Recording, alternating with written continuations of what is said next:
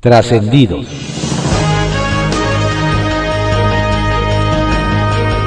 Continuamos con la audiosíntesis informativa de Adrián Ojeda Román, correspondiente a hoy, jueves 25 de febrero de 2021. Vamos con algunos trascendidos que se publican en periódicos de circulación nacional. Templo Mayor, por Fray Bartolomé, que se publica en el periódico Reforma. Está por verse si realmente tiene futuro el proceso en contra del gobernador Francisco García Cabeza de Vaca. Pues si bien en San Lázaro los diputados de Morena tienen asegurado el juicio de procedencia, en el Congreso de Tamaulipas la cosa podría empantanarse. De entrada porque la mayoría parlamentaria es sobradamente del PAN, por lo que los diputados de oposición no podrían alcanzar la necesaria mayoría calificada.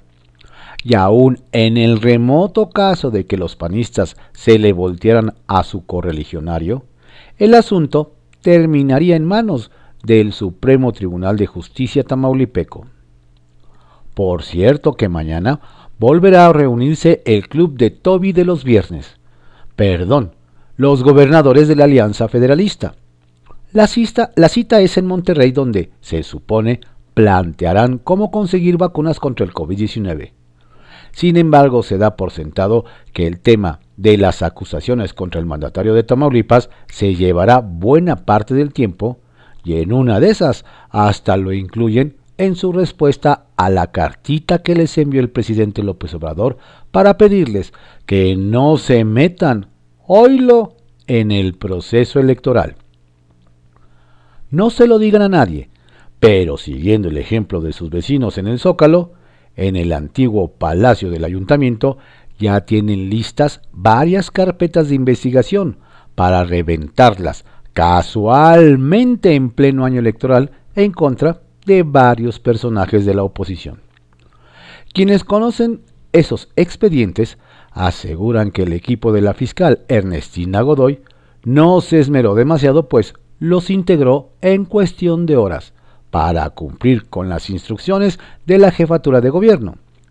Así que nadie se sorprenda si en los próximos días surgen acusaciones formales en contra de dos alcaldes que buscan la reelección en demarcaciones que le interesan mucho a Morena, uno panista y uno priista. Por lo visto en la Ciudad de México aplican aquella máxima juarista de a los amigos justicia y gracia, a los adversarios justicia a sopas. Vaya que anda movido lo, en los asuntos judiciales allá en Quintana Roo. El caso de las investigaciones contra la mafia rumana pinta para convertirse en un escándalo político. Y es que el asunto está muy verde, y no por falta de maduración, sino por el color partidista de varios implicados. Dicen que cierto niño verdoso podría ser vinculado a este proceso en el que, por si fuera poco, también están interesadas las autoridades norteamericanas. Vaya, hasta el delegado de la Fiscalía General de la República dicen que saldría salpicado, y no precisamente por la espuma del mar, sino más bien por el sargazo del crimen organizado. Pepe Grillo, que se publica en el periódico La Crónica. Golpe político. Se trata de un golpe que envía el siguiente mensaje. La campaña 2021 no será una competencia, será una batalla. Aquellos que se animen a atravesarse en el camino de la 4T, que se atengan a las consecuencias. La primicia del operativo en contra del gobernador de Tamaulipas la dio el coordinador parlamentario de Morena en San Lázaro y se confirmó en Palacio Nacional, espacios dedicados a la contienda política y al gobierno respectivamente, pero no a la Procuración de Justicia lo que aclara la naturaleza de las acusaciones.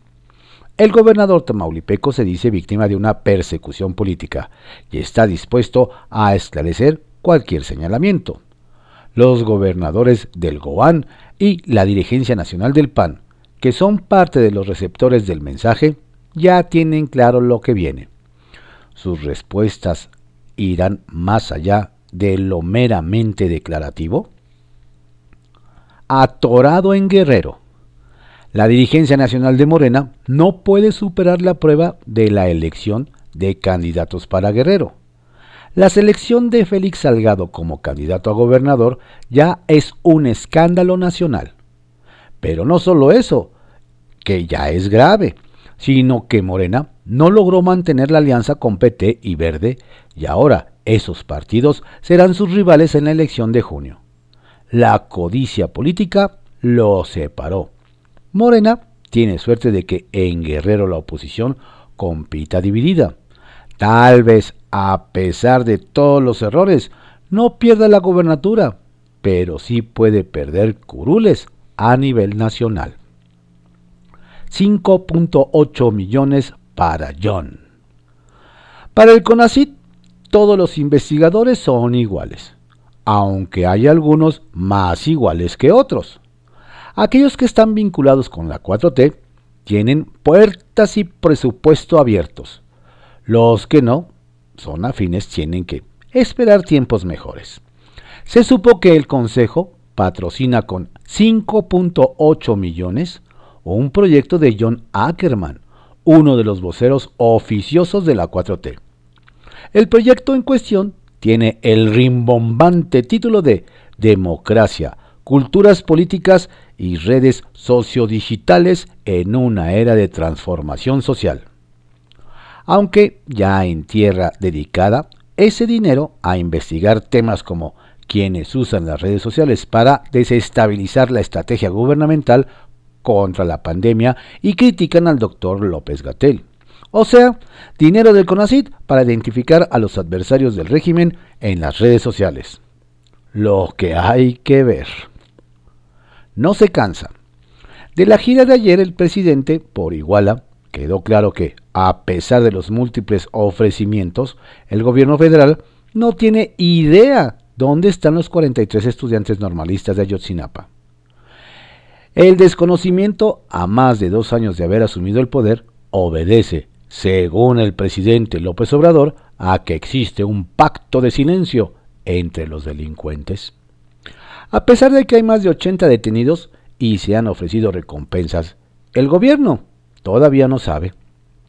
Se trata de un temible caso de asociación delictuosa que dio lugar a la tragedia. Pero ellos, los responsables, no hablan y el caso no avanza. A pesar de todo, el, mandatario ofreció no cansarse, no darse por vencido y seguir la búsqueda. Bajo reserva, que se publica en el periódico El Universal. Giras del presidente a estados con elección, pura coincidencia.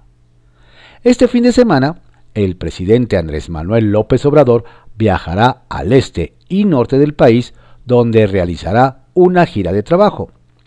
Lo que destaca nos hacen ver es que al igual que el pasado fin de semana, visitará estados donde habrá elecciones para gobernador. Nos detallan que este viernes tras su conferencia mañanera, el presidente López Obrador visitará Querétaro para inaugurar el Hospital General. Y ese mismo día, pero a las 6 de la tarde tras un largo viaje, estará en Pinos, Zacatecas, para inaugurar la Universidad del Bienestar Benito Juárez.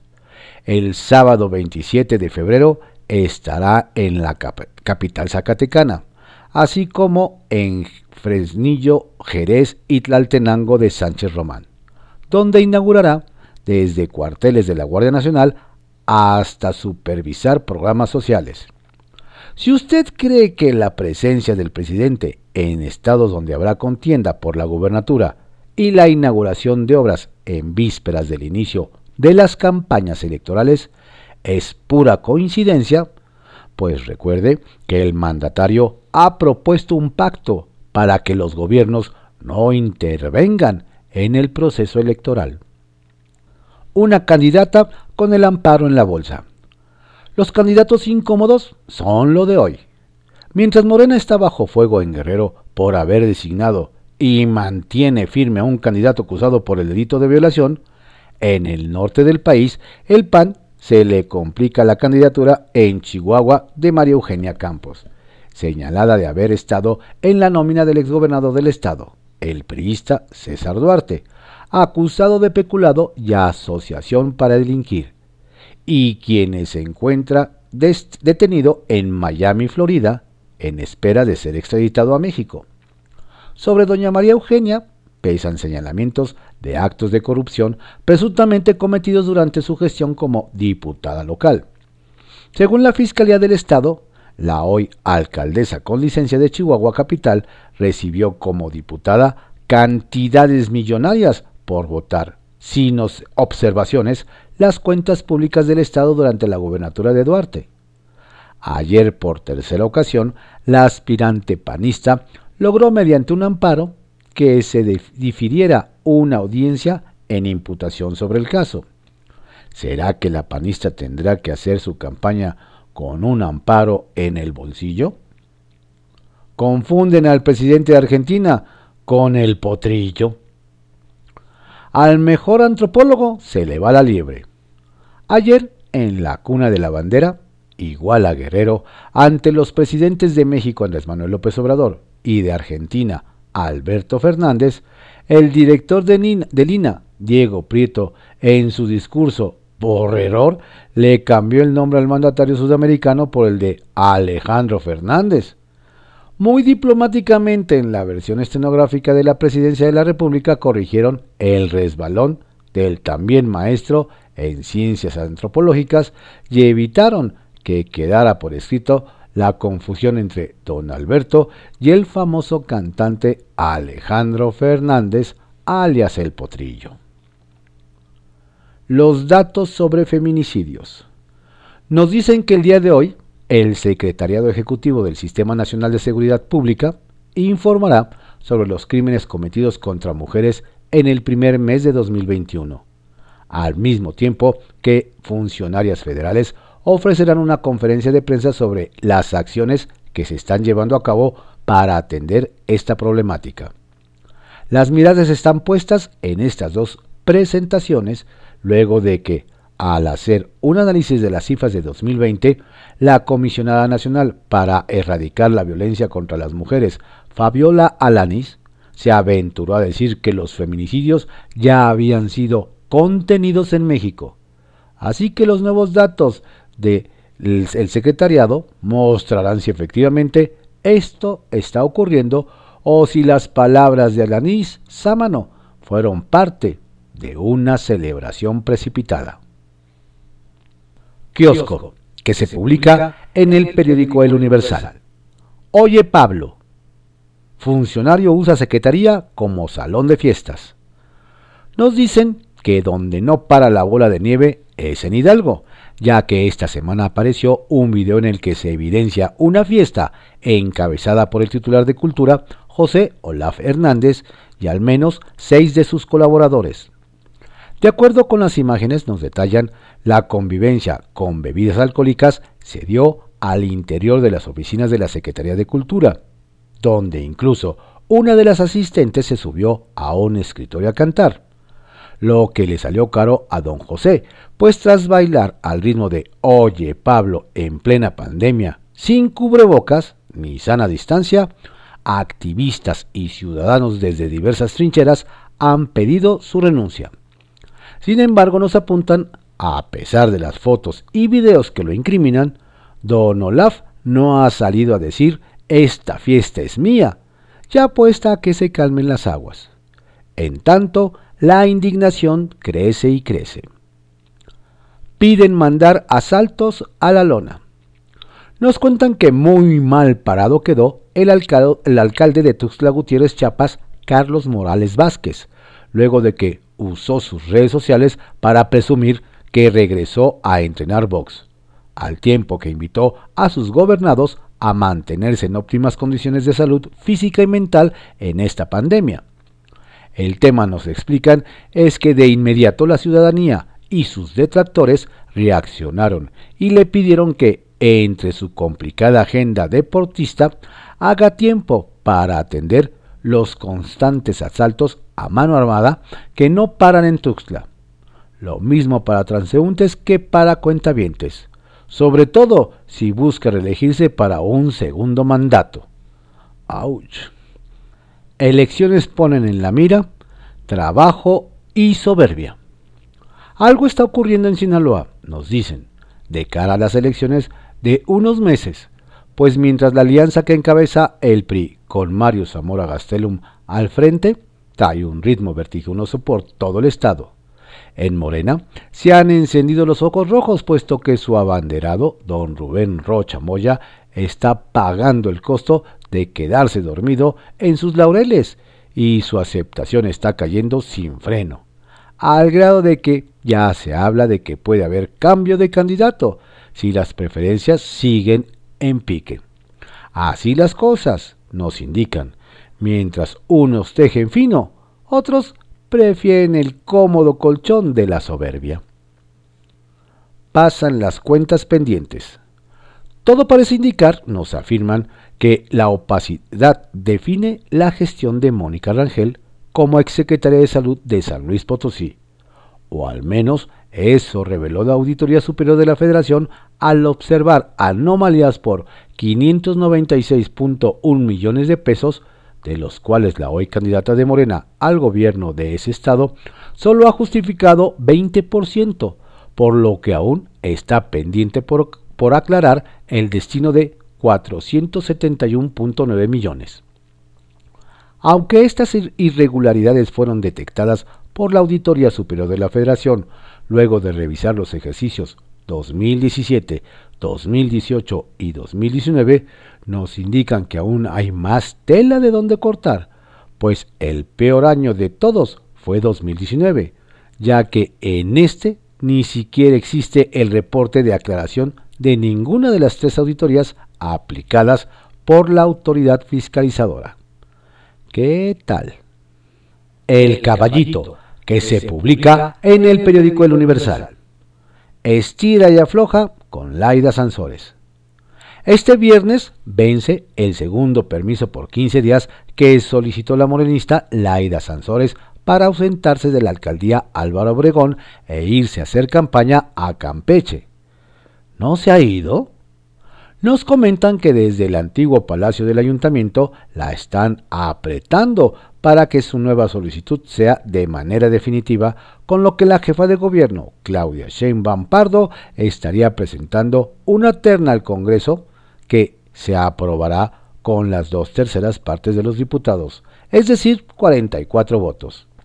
Nos explican que el estira y afloja está muy intenso, pero en los próximos días la situación tendrá que resolverse.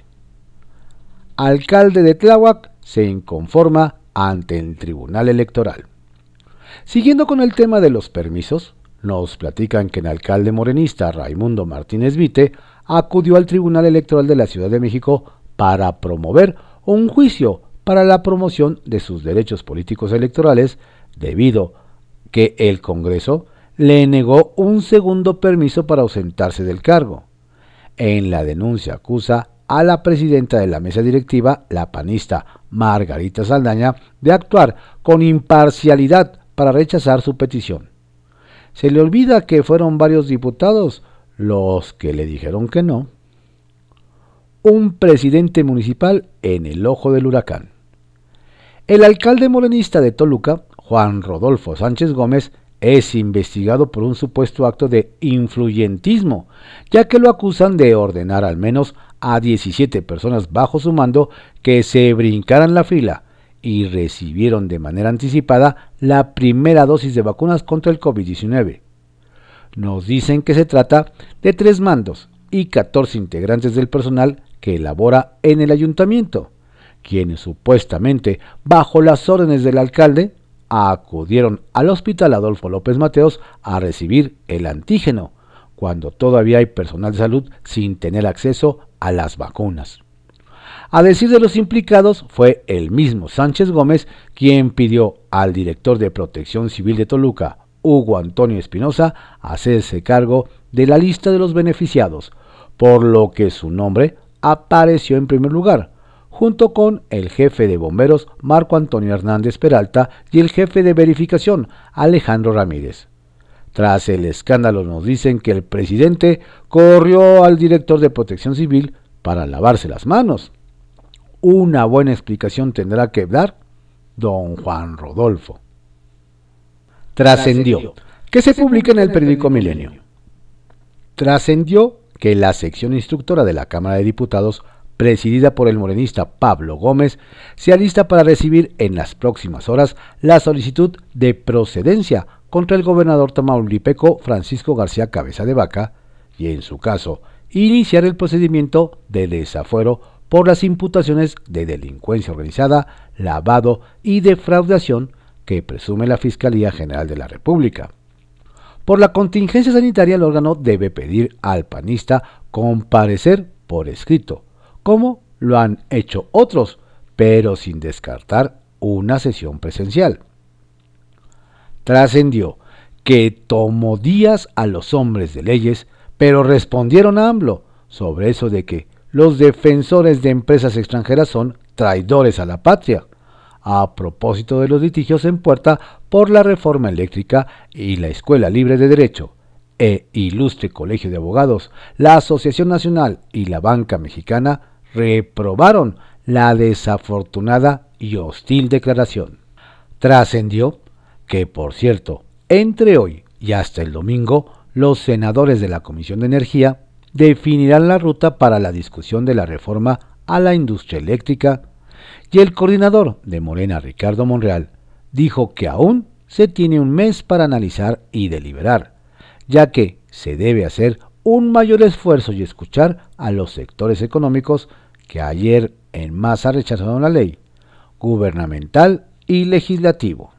Trascendió que la operación Juanito, corregida y aumentada, está a punto de cocción en el PRI, donde dicen que Paloma Sánchez, candidata a diputada plurinominal, será relevada una semana antes de la elección por Guadalupe María Soto, a fin de que en septiembre, cuando cambie el gobierno en Sonora, Claudia Pavlovich, inscrita como suplente, desplace a la titular en la Cámara de Diputados.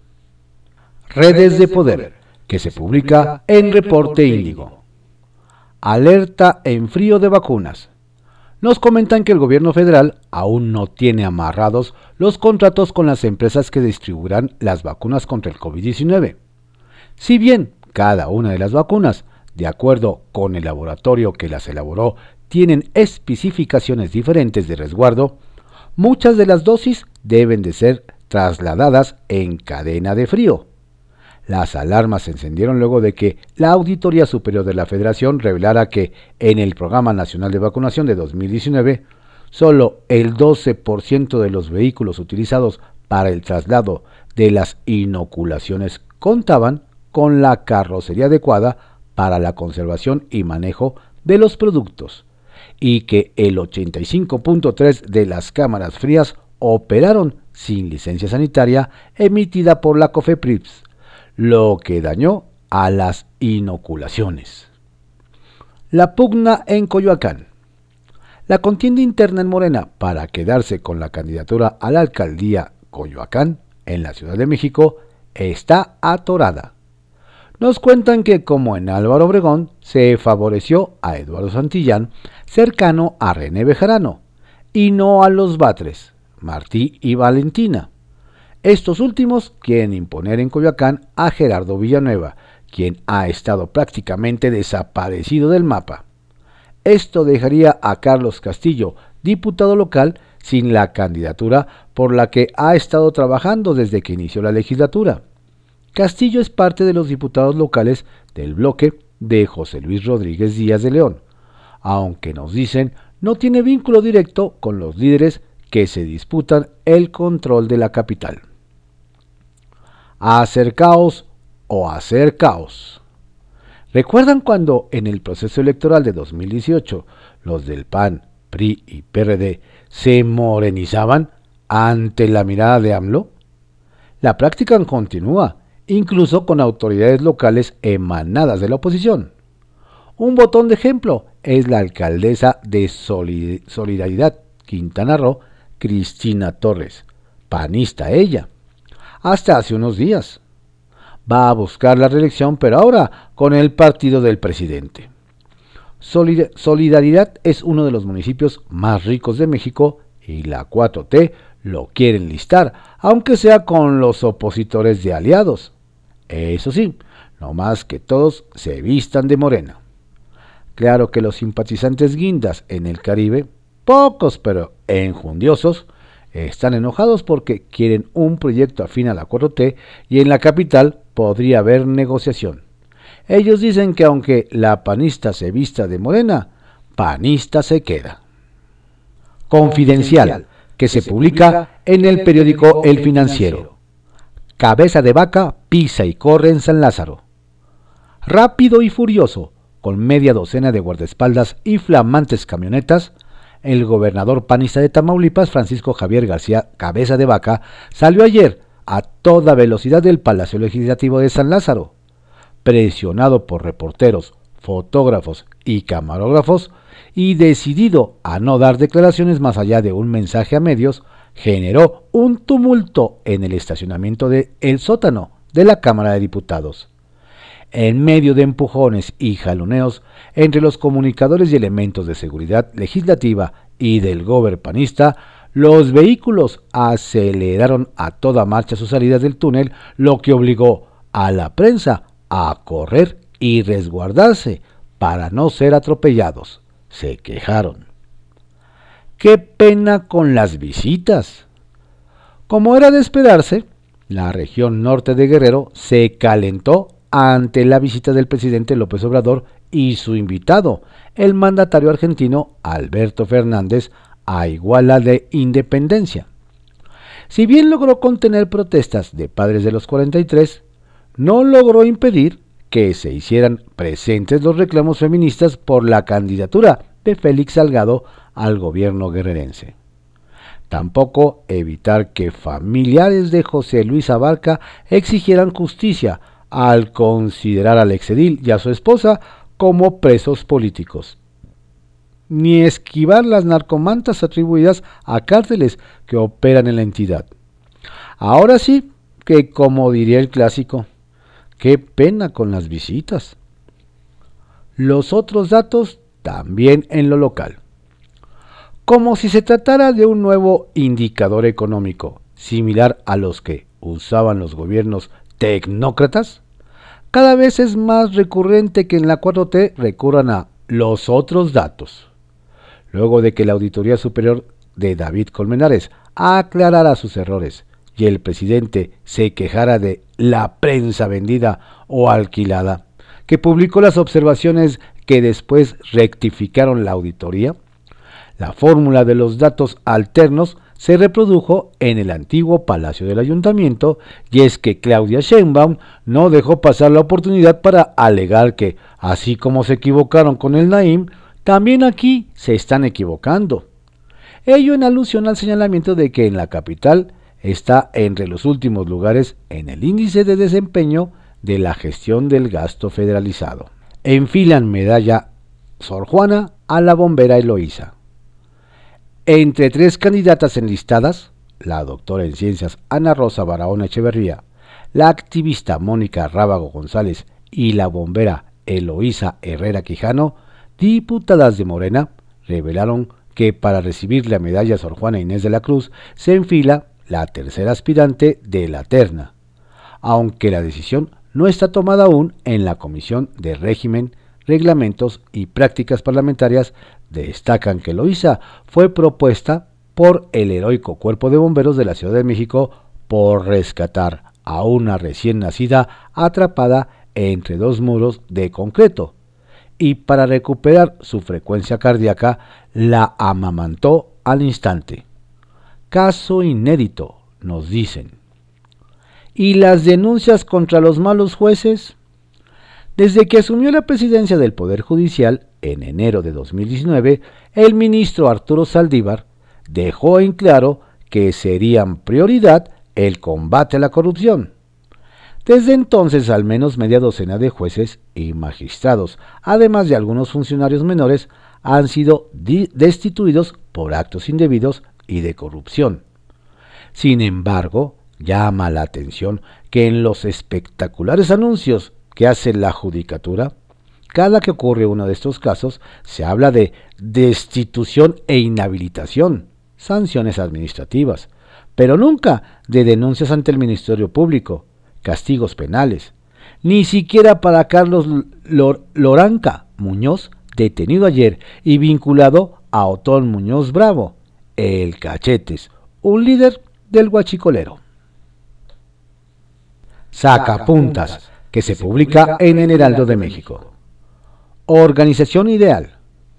Se anotaron un 10 la Secretaría de Salud de la Ciudad de México, encabezada por Olivia López, y el IMSS de Zoé Robledo. Y es que la campaña de vacunación que inició ayer en Iztacalco y Tláhuac y Xochimilco han sido hasta ahora las más ágiles y organizadas. Los adultos mayores no esperaron más de 40 minutos para recibir la dosis de la vacuna rusa Sputnik 5. El plan es continuar así. Pierde Narro otra vez. Palo al senador de Morena José Narro Céspedes. El Tribunal Electoral del Poder Judicial de la Federación, que preside José Luis Vargas, validó la encuesta que definió la candidatura a gobernador de Zacatecas para David Monreal. El fallo se dio tras el análisis que la queja presentada por Narro y es su tercer revés, pues la Comisión de Honor y Justicia del partido y el Tribunal Local también aprobaron la encuesta. Regresan Ruth y René.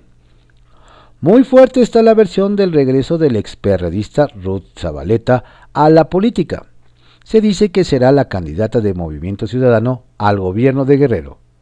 Pero no es la única que retornaría. Es casi un hecho que René Arce será candidato a diputado por el PRD, con lo que, para completar la tercia de amigos, solo faltaría que alguien postule a Víctor Hugo Círigo no hay para cuándo. Algo que mantiene en ascuas a la diplomacia mexicana es la calma que se están tomando el presidente de Estados Unidos, Joe Biden, para nombrar embajador en nuestro país.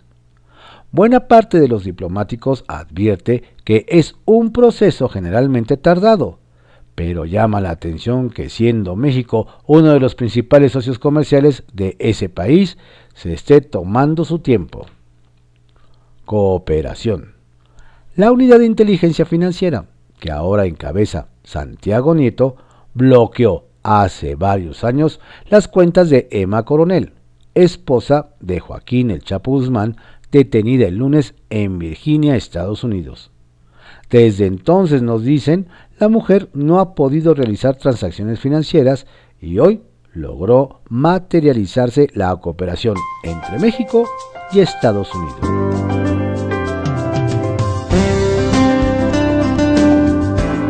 Estos fueron algunos trascendidos que se publican en periódicos de circulación nacional en la audiosíntesis informativa de Adrián Ojeda Román, correspondiente a hoy, jueves 25 de febrero de 2021. Tenga usted un excelente día, por favor, cuídese mucho. Si tiene que salir, hágalo con todas las medidas sanitarias suficientes y mantenga su sana distancia. Si utilice cubrebocas y hágalo de buena manera. Y lávese las manos frecuentemente. En las estrellas encontrarás, porque a la noche yo la haré brillar. Por la mañana estaré preparada para el rock and roll. King Kong tocará el tambor como Rolling Stone.